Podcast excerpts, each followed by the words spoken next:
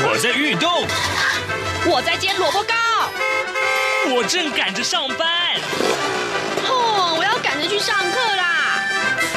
这个时候，我们都在听夏志平制作主持的《早安台湾》。早安台湾带给你最热门的时事访谈，最感动的人物专访，最直接的民意表达。对，让我们一起收听《早安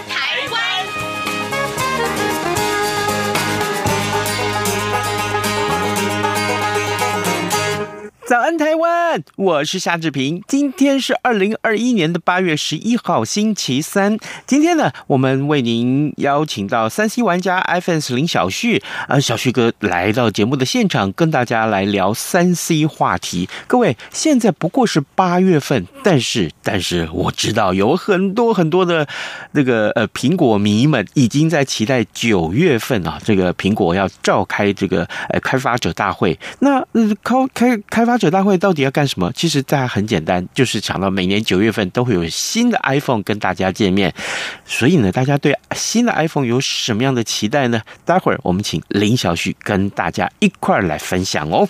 那在跟小旭大哥聊天之前呢，志平有一点点时间跟大家说一说各平面媒体上面的头版头条讯息。来，我们首先看到的是联合报，联合报上面提到就是台版的气候变迁报告，未来啊，呃，越干啊燥啊，然后呢。呃，干的越干，湿的越湿啊，台风也变少，强度会增强。二零六零年的时候，二零六零年的时候哦哦，台湾恐怕是没有冬天了。另外呢，联合报的头版还告诉我们大家，就是不满台湾这个呃代表处啊，大陆召集召回了这个呃立陶宛的大使啊，立陶宛说决心跟台湾发展互利关系啊，这个呃，那么中华民国政府表示肯定。另外，自由时报为您关注。到是这个呃五倍券的问题啊，就是呃五倍券是要选数位方式可以享受三重的优惠，呃这个比较复杂一点，我们来跟大家说一说，振兴五倍券即将要上路了，为了减少成本跟加强防疫啊，政府希望加码推广数位券，为了解决电子支付如何认证用券等问题，根据了解呢，呃政委唐凤啊跟团队有望研拟一个。A P P 一个 App，然后呢，透过电子折价券的这个形式呢，不管是使用任何的支付平台，只要消费的时候商家点选就可以认证了，民众可以同时获得支付平台、政府以及商家加码的三重优惠。好，这个消息也告诉大家。而提到数位，当然了，另外《自由时报》今天的头版也告诉大家这件事情：疫苗数位证明可以下载并且列印，在月底就可以上。录了，《中国时报》上面所提到呢，则是这接受日文媒体的文艺专春秋的专访啊。蔡英文总统说，对大陆维持现状不冒进。呃，蔡英文总统说，呃，政府是台积电的重要股东。而台积电的消息，今天同样在《工商时报》上面头版头条告诉我们，台积电的这个第三季逐月成长，七月营收创同期的新高，下半年先进制程需要。需求是强劲的啊，那么预估业绩可以达到这个高标。好的啊，这就是以上今天我们看到的这个呃各平面媒体上重要的讯息。现在早上时间是七点零三分五十六秒，我们先进一段广告，广告过后马上就回到节目的现场来。大家好，我是中华民国侨务委员会委员长童振源。二零二一年海外华文媒体报道大奖开始征件了，在聚焦台湾、报道台湾的核心概念下，本届以“看见疫情下的华媒影响力”为主题，鼓励在疫情艰难时刻仍持续制作相关报道的海外华文媒体。除了原有的平面、网络报道类及广播报道类，今年增设了电视、影音报道类。以及特别为侨委会全球新闻志工设置的侨务电子报新闻报道特别奖。二零二一年海外华文媒体报道大奖，报名是即日起至八月十五日止，欢迎大家踊跃参加，让世界看到海外侨胞的良善力量。更多资讯请上二零二一海外华文媒体报道大奖官网查询。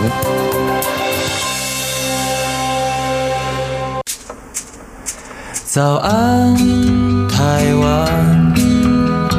正吃着什样的早餐？吐司加火腿蛋，咬一口，然后收听中央广播电台。早安现场。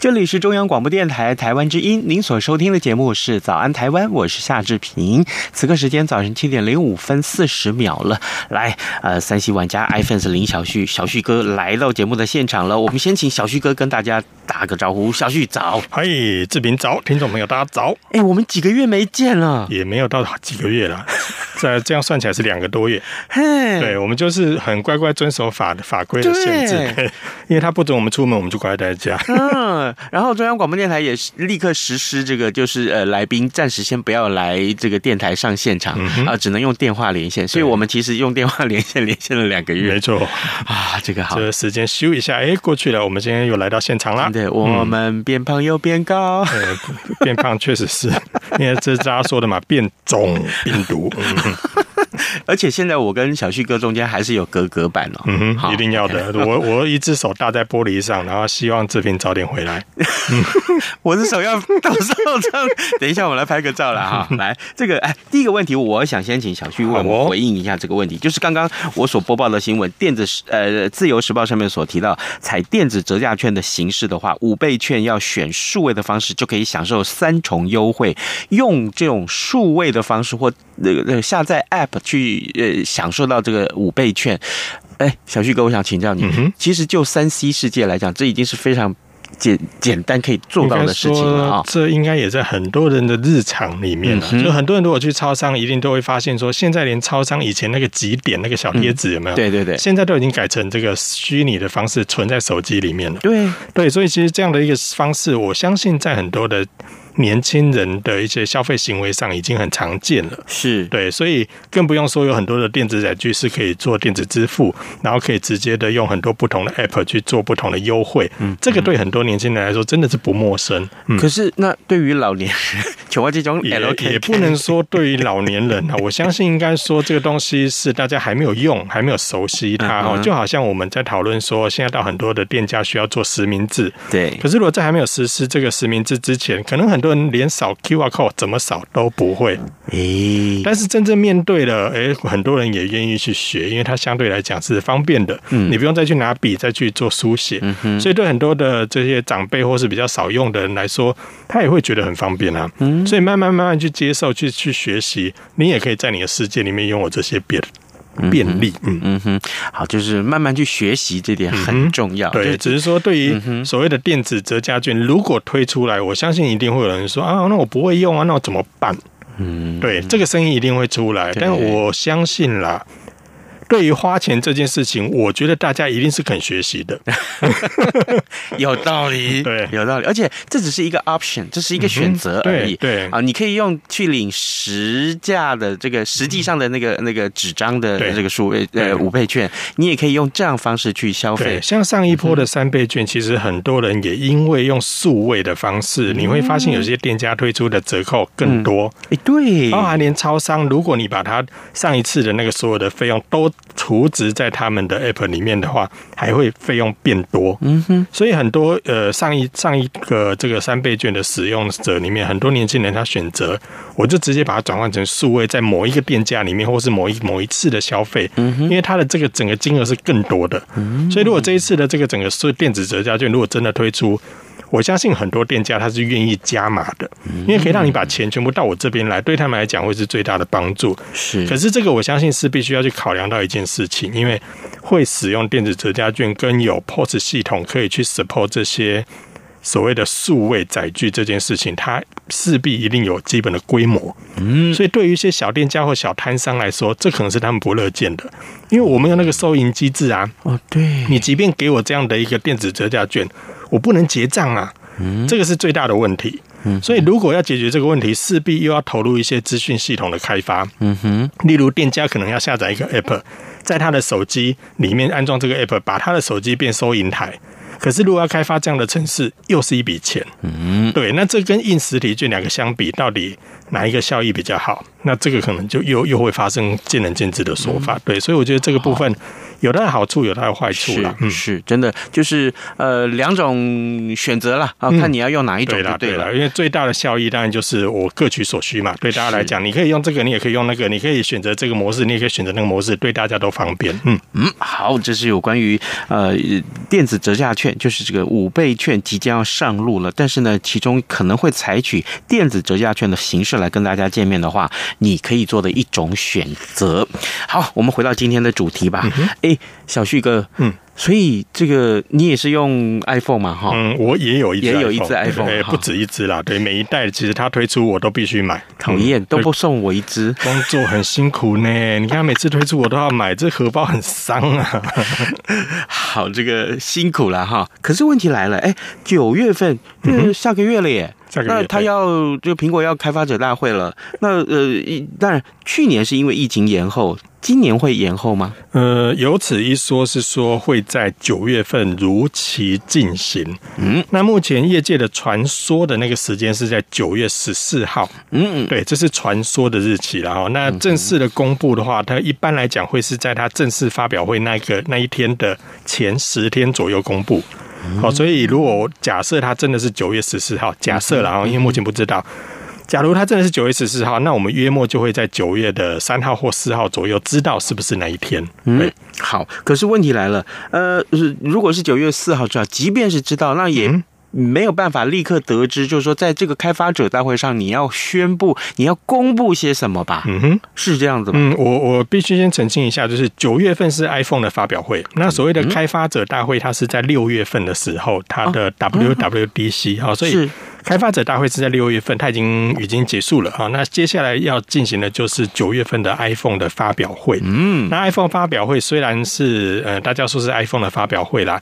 但是通常 Apple 会在那个发表会上再发表一些新的周边。嗯、那这一次有新呃新的产品推出，大家预期的是下一代的 Apple Watch，嗯，还有新款的 iPad，新款的 iPad 呃 Mac 不呃 MacBook，哦，所以大概会有这几个产品。那当然还有一个大家很期待，就是新一代的无线蓝牙耳机 AirPods。第三代，嗯哼，好，所以这个部分的话也是大家所期待的。不过这些都是呃，他会顺便发发表的。那当然主角就是所谓的下一代的 iPhone。嗯，不过很有趣的就是下一代的 iPhone，大家都在猜它到底叫 iPhone 十三，还是叫 iPhone 十四，还是叫 iPhone 十二 S？对，这个部分是大家在猜的。那为什么大家会这样猜？是因为 iPhone 十三。十三这个数字在欧美来说，他们是把它列为是一个不吉祥的数字。哦，就像我们其实华人大部分会避四嘛。嗯，嘿，你尾数是四的不要，饭店如果有四楼的，也要硬要给它跳过去，然后变五楼哈，类似这样子。那在欧美其实也是，他们如果遇到十三，他们也会闪过去。嗯，所以你到呃欧美，如果你看到一些比较高楼的饭店，你也会发现他们没有十三楼。好，所以其实他们有这样的禁忌，所以大家就在猜，哎，Apple 是美国公司，嗯，那它会不会推出 iPhone 十三呢？因为对欧美这么大的市场来说，大家会不会认为十三？嗯，那我跳过好了。会不会有这样的禁忌？当然了，很多人会说，其实以 Apple 来说，就算你叫什么名字，它叫 iPhone 四四四，我们也买。可能有人 有人就会这么觉得，所以有人不觉得这个科技产品需要这么迷信。嗯，可是我我相信在有些的呃媒体在采访的时候也提到，上呃以我们华人来说，我们华硕有一个。呃，产品的名称，它是一个电竞的品牌，叫 ROG。嗯，那它中文名称叫玩家共和国。嗯，那很有趣的是，它去年推出的是 ROG Phone 三。嗯，照理说今年就是 RO ROG Phone 四嘛，照理说是这样，应该是 ROG Phone Four。结果他把 Four 跳过去了，他直接跳一个名称叫 ROG Phone Five。嗯，所以以我们华人的这个厂商，我们以台湾的在地的这个厂商来说的话，诶，他就避开了四。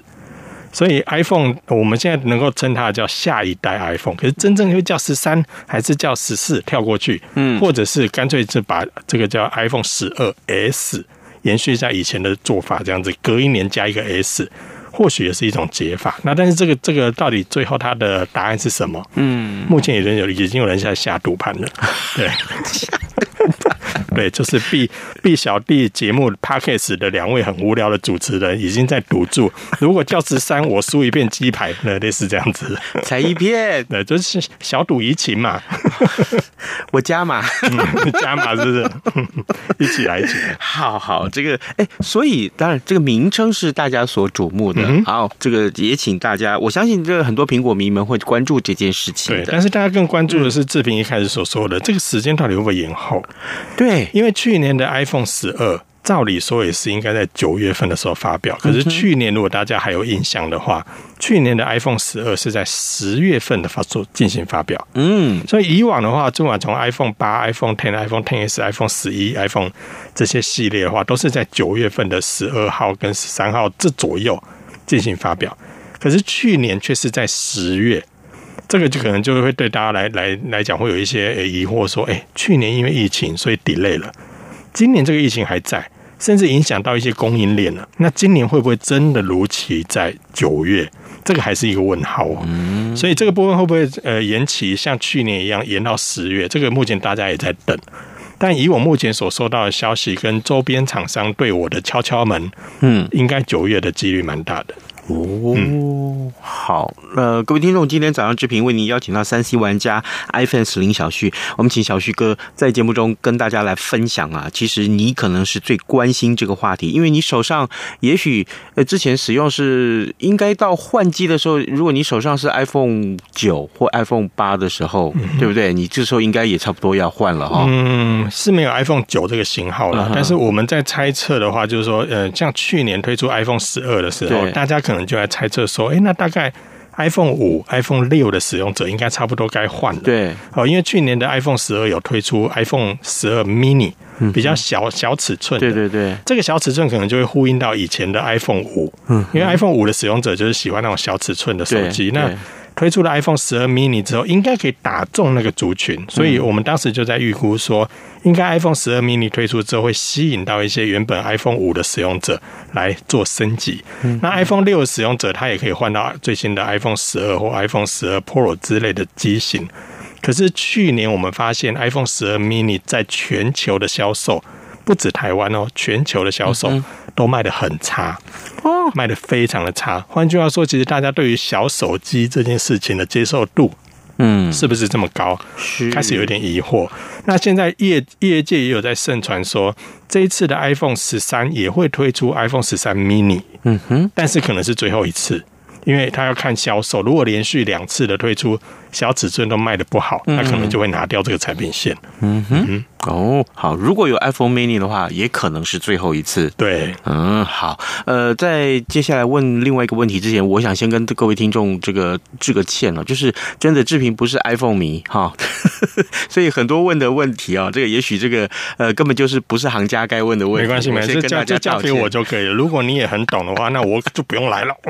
也 对呀、啊，对呀、啊，对呀、啊。好，好，那除了这个 iPhone 的 size 之外，嗯、大家会期待。新的 iPhone 要有什么样的功能，或者说我们有没有事先得到什么样的情报？与我们期待下一个新的 iPhone 会带给我们什么样的震惊呢？嗯，震惊的话，我觉得应该是它的改变不大，到让人家觉得很震惊。在去年的 iPhone 十二哈，如果大家有仔细的去看 iPhone 十二跟 iPhone 十一的差异的话。你会发现，这之间最大的差异在于 iPhone 十一跟十二这两个在外形上做了一点改变。嗯哼，iPhone 十一系列的话是整个边框是圆润的。嗯哼，那 iPhone 十二系列的话就把这个边框改成方框，所以在外形上有很大的一个区别。这是在外形，但除了外形之外，我们能看到的就是它多了五 G 通讯。嗯，其他太大的改变。几乎没有看到，嗯，好，那可能可能可以小小的地方可以看到说，哎，它的处理器速度变快了，嗯，它的充电速度变快了，它多了可以做这个磁铁吸附的这个磁吸的充电，嗯，这可能是新的改变，但认真说改变不大，是，但大家就很期待说，哎，那今年的 iPhone 下一代的 iPhone 啊，因为还有还不知道是十二 S 还是十三还是十四，我们统称下一代的 iPhone，目前可以看到最大的一个亮点，嗯。在于看不到什么亮啊，没有，在于大家会期待今年聚焦在新的 iPhone 上面最大的一个亮点，大家瞩目的是它会换上新的荧幕。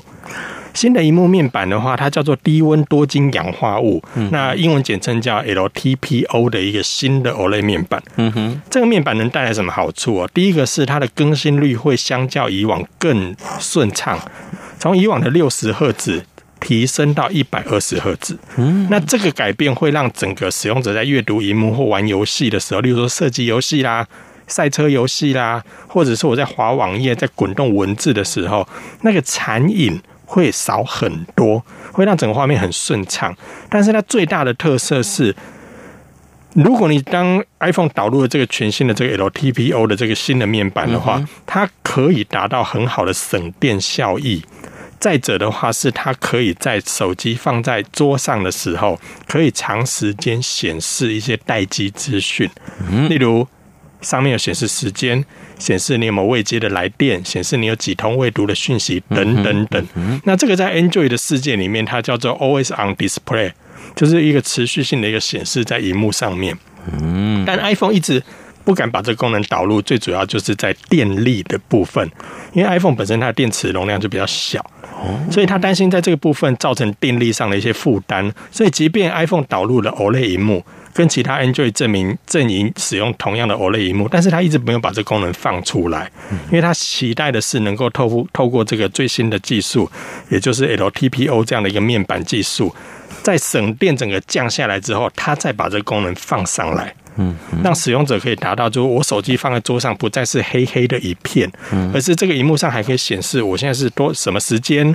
天气怎么样？有多少的资讯等等等，它可以达到这样的一个目的。那这这个技术其实已经用在 Apple Watch 上面了。嗯，所以如果呃有买最新的这个呃 Apple Watch 的话，都可以发现，因为我们智慧型手表戴在手上的时候，你想要看时间，你可能要把手举起来，或者是按一下这个荧幕，或者按一下手表上面按钮，你才能看到时间。可是 Apple 在呃现这个 i 呃 Apple Watch 上面已经导入了这个 LTPO 的面板。它可以长时间就在上面显示，荧幕上能够有时间，它就模拟的很像我们一般戴在手上的手表一样，随时随地任何角度都可以看到时间，不用再去按荧幕。而它现在就把这个技术传闻，它会把它放到 iPhone 的下一代，所以这个技术如果真的放出来的话，应该会对很多人来讲是比较有吸引力的。是，可是除了这个之外，还有没有更大的改变呢？对，可能就会还是跟去年一样，例如说充电速度。再快一点，嗯嗯嗯，电池容量再加大一点，嗯，然后呢，整个处理呃，整个速度又再提升，好像除此之外就没有太大的亮点了。那很多人会很期待的是，像去年的 iPhone 十二，很多人会期待说，哎，因为疫情的关系啊，没有指纹辨识，真的很不方便哎，因为戴了口罩之后，脸部辨识整个就是秀逗秀逗的，很难很难用啊。对，那所以去年大家就很期待说。iPhone 十二会不会加上指纹辨识，把指纹辨识加回来啊？因为疫情的关系，可是去年大家没有等到，嗯哼，那今年大家就会继续敲碗，希望 iPhone 十呃下一代的 iPhone 可以把这个指纹辨识再加回来。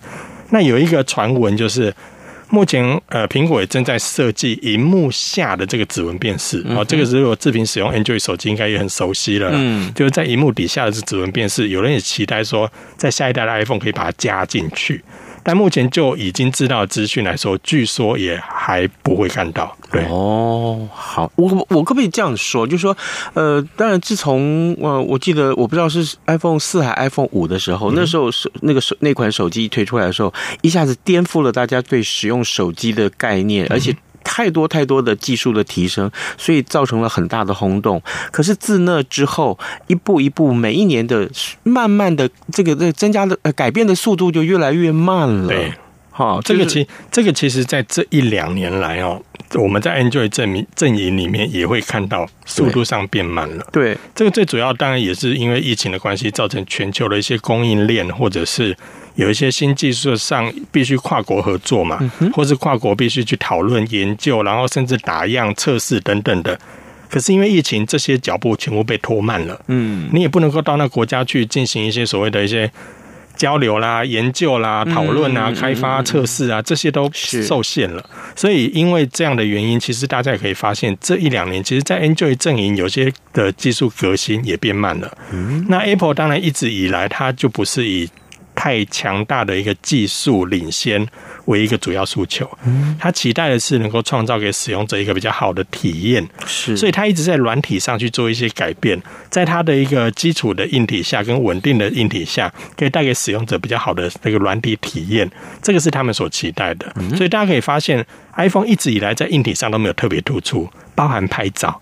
哦，志平应该也很有感，就是嗯，怎么怎么，好像 iPhone 的拍照好像嗯点点点这样子，好像 Android 手机现在拍照好像都很厉害，对，确实也是这样子。哦，所以大家会很期待说，iPhone 在这些功能可不可以赶快提升啊？充电速度可不可以加快啊？电池容量可不可以加大？拍照可不可以更好啊？嗯，一直以来其实我们都没等到。好，但是大家对于 iPhone 来讲，还是有它的粘着度跟使用习惯存在，所以即便它进步缓慢，即便它今年我们也可预期它不会看到太多太。太有亮点的功能，嗯哼，即便是你能够在荧幕上使用最新的面板，把一些资讯秀在那个待机的画面上，嗯，对于 Android 的使用者来说，嗯，这很特别吗？这好几年前就有啦，嗯、对对，但是对于 Apple 的使用者来说，他可能就会觉得，哎，我终于等到了，完了，这可能又是有我一个换手机的动力。对，啊，OK，呃，各位听众，今天早上志平为您邀请到三 C 玩家 iPhone 林小旭，小旭哥在节目中跟大家分享啊，除了我们回应到这个呃三五倍券的这个呃电子。版的这个问题之外，另外我们今天重点其实就是谈了新的这个 iPhone 手机什么时候见面，而且呃跟这个消费者见面的时候，他会用什么形式，而且这外形喽，或新的技术喽，啊，或者震惊之处在哪里？呃，另外还有一个问题，其实也是呃很多的消费者想要说，哎，有我的朋友里面有有知道说今天要请小旭哥来问问题啊，这个所以呢特别要我来代为询问，就是五 G 手机，小旭哥，这个时间不多，很。抱歉啦，就是五 G 手机市场上五 G 手机越来越多了。好，那么呃，在选购上面应该要注意哪些细节呢？嗯哼，如果讲细节的话，这个细节可能就会藏在比较多所谓的一万五以内的五 G 手机会比较需要注意的。嗯，那这需要注意的地方就是我们所谓的一分钱一分货。那你在一万五以下的五 G 手机，你会发现它虽然它有号称支援五 G。可是它会有一些频段，或者是呃所谓频段的组合，这些规格上是相对来讲会比一些一万五以上或是两万以上的这些手机来讲来的比较少的。嗯，好，所以这个部分可能是在买五 G 手机的时候需要特别注意到它的资源的频率。第一个，它有没有资源到台湾对应的五 G 频率？好，这跟这个状况跟四 G 是一样的。那再就是它所资源的这些规格，它是不是符合你的电信它所这个主打的这些频段？我们之前其实，在讨论五 G 的时候，都有提到说，其实各家电信呢，目前所看到的这四家四大电信里面，他们所标的那个频谱的频段都不一样，所以你在用不同的电信的时候，你会发现。嗯，有有有，你用 A 电信跟 B 电信在用某一只手机的时候，它的网络速度是不一样的。嗯，所以这个就是在频率上资源的一个问题。但这个通这个状况通常是发生在一万五以下比较低价的五 G 手机啦。嗯所以如果你买的是大概那种一万五以上或两万以上的手机，基本上不用担心这个问题。但这个部分大家会比较担心的，我觉得应该手机不是不会是太大的问题。嗯，是资费。所以现在的五 G 资费对于很多使用者来说，它还是很难进入到那个门槛的。嗯，即便现在有比较优惠的资费方案，也都还要八九百块，还限流量，还限速度。是，那通常都要缴到所谓的一千呃一三九九或一三多少，或者甚至要到一千五以上，你才能够享受到真正五 G 的全速。嗯哼，我们讲那个全速是五 G，大家可以在很多广告上面看到它的速度非常非常的快。可是这个非常非常的快，是要建构在你必须要在符合那个资费的状态下，也就是你要缴到那个 cap，你才能够享受到那个速度。好贼哦！那如果你的你所付出的费用，你又希望说，哎，我不想付太多的费用去付五 G 的资费，嗯，可是你速度就慢。这个是相对的一个，嗯，所谓一分钱一分货啦，不管在手机也好，资费也好，都是这样子的。哦，所以这也是为什么现在那么多人，那那么多人都不办手五 G 的原因。嗯，因为这个费用太太高了。是。第二个。个我好像感觉我用不到啊。